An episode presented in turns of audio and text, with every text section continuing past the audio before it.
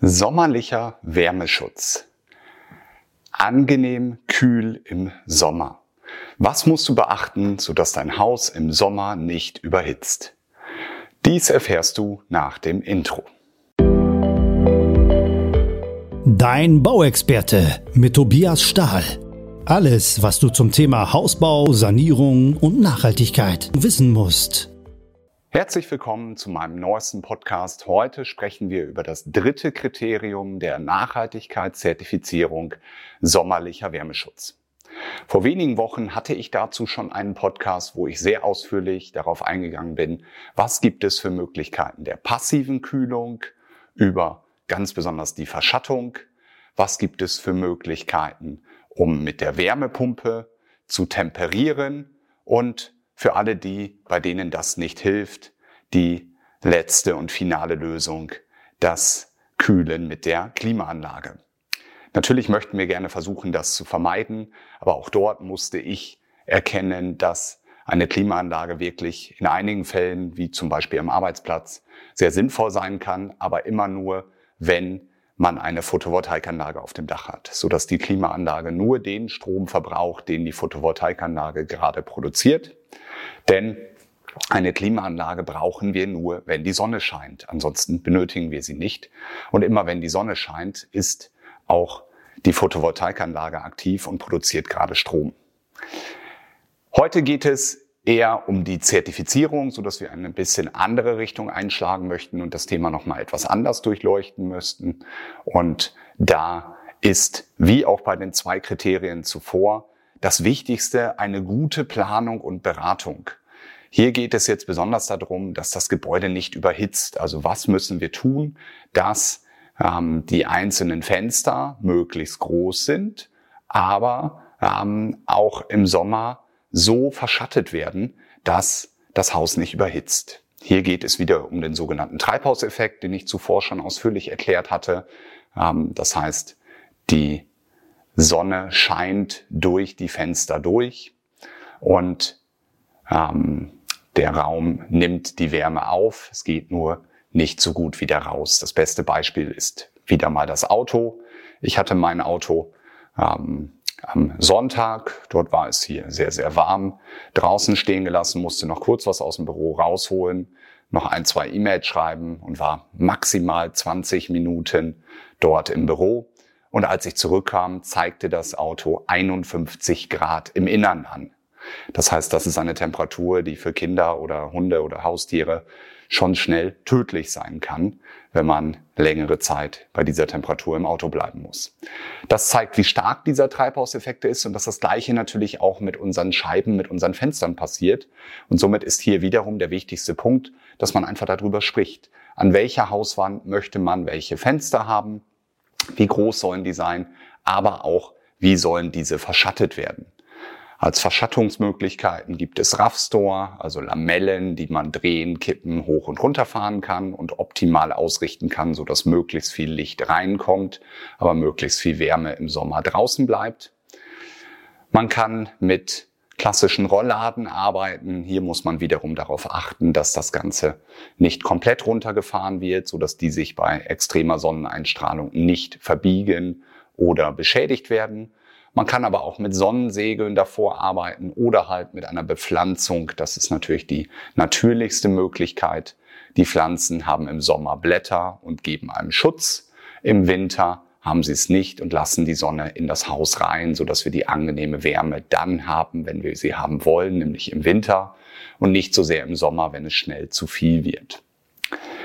Das Ganze kann man hochwissenschaftlich berechnen mit einer thermischen Simulation, wo man genau schaut, wie warm wird das Ganze, ähm, wie viel Licht kommt rein und wann hat man mit einer Überhitzungssituation zu tun.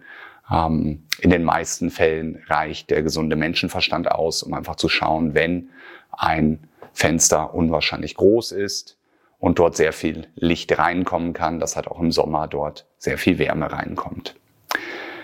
Es gibt hier gewisse Faustformeln, die man einhalten sollte. Da kommen wir beim nächsten Kriterium der Tageslichtverfügbarkeit nochmal ausführlich drauf ein und die möchte ich dort in dem nächsten Podcast noch einmal erklären. Hier ist es nun ein Thema, wo man drüber sprechen sollte, was in jeder guten Planung mit eurem Planer, mit eurem Architekten, mit eurem Bauunternehmer dort eine Rolle spielen sollte. Wo und zu welcher Himmelsrichtung mache ich welche Fenster? Welche Räume sind dahinter? Wie viel Licht hätte ich gerne, so dass ich halt nicht übermäßig viel mit Kunstlicht arbeiten muss, aber wo ist es vielleicht auch zu viel? Ähm, wo könnte es auch blenden? Also ein Thema ist immer zum Beispiel das Wohnzimmer. Ähm, wenn dort ein Fernseher steht, dann ist es auch häufig, dass man dort das Problem hat, dass die Sonne eher blendet und man dann ähm, die Rollladen oder die RAV-Store runterfahren würde, um Fernseh zu schauen. Jetzt ist sicherlich nicht die Aufgabe, das Haus nach dem Fernseh zu planen, aber auch das ist ein wichtiges kleines Detail, was immer wieder in den Gesprächen mit meinen Kunden eine Rolle spielt. Wo stelle ich den Fernseher hin und wie schütze ich den, dass der nicht geblendet wird und ich dort ähm, vernünftig schauen kann. Ein kleiner Tipp von mir. Sehr häufig wird der Fernseher auf eine Innenwand gesetzt. Das ist etwas, wo natürlich dann die Gefahr, dass dahinter ein Fenster ist und dort halt eine Blendung, eine Einstrahlung ist, sehr, sehr hoch. Mein Ziel ist es immer, dass man den Fernseher an eine Außenwand stellt. Zum einen, weil dort das Thema Blenden reduziert wird. Zum anderen aber auch, weil man dann den Blick nach draußen hat. Ich finde es immer so schade, wenn man so einen schönen Garten hat und dann die ganze Zeit sich nur eine Innenwand anschaut. Natürlich kann die auch ganz schick sein, aber ähm, beides zu können, dass man den Blick nach draußen hat, den schönen Garten sehen kann, die Kinder draußen spielen sehen kann ähm, und auch vernünftig den Fernseher sehen kann, das ist eigentlich das Ziel. Und das führt automatisch dazu, dass die Fenster eine vernünftige Größe haben, aber nicht die ganze Außenwand in Anspruch nehmen können. Das ist eh aus statischen Gründen dann wieder schwierig ähm, oder andersrum sehr teuer, sondern dass die in einer vernünftigen Dimensionierung sind, man aber auch noch Platz hat für Stellmöglichkeiten. Mein Fazit zu diesem Kriterium, auch ein sehr wichtiges Kriterium, eine gute Planung löst die meisten Probleme. Eine gute Beratung löst so ziemlich alle Probleme. Möglichst viel Licht im Haus bringt auch Schatten mit sich. Dies ist die Überhitzung, darauf müssen wir aufpassen. Und somit ist es ganz wichtig in der Planung zu berücksichtigen, umso größer die Fenster, desto mehr Gedanken sollte man sich auch über die Verschattung machen.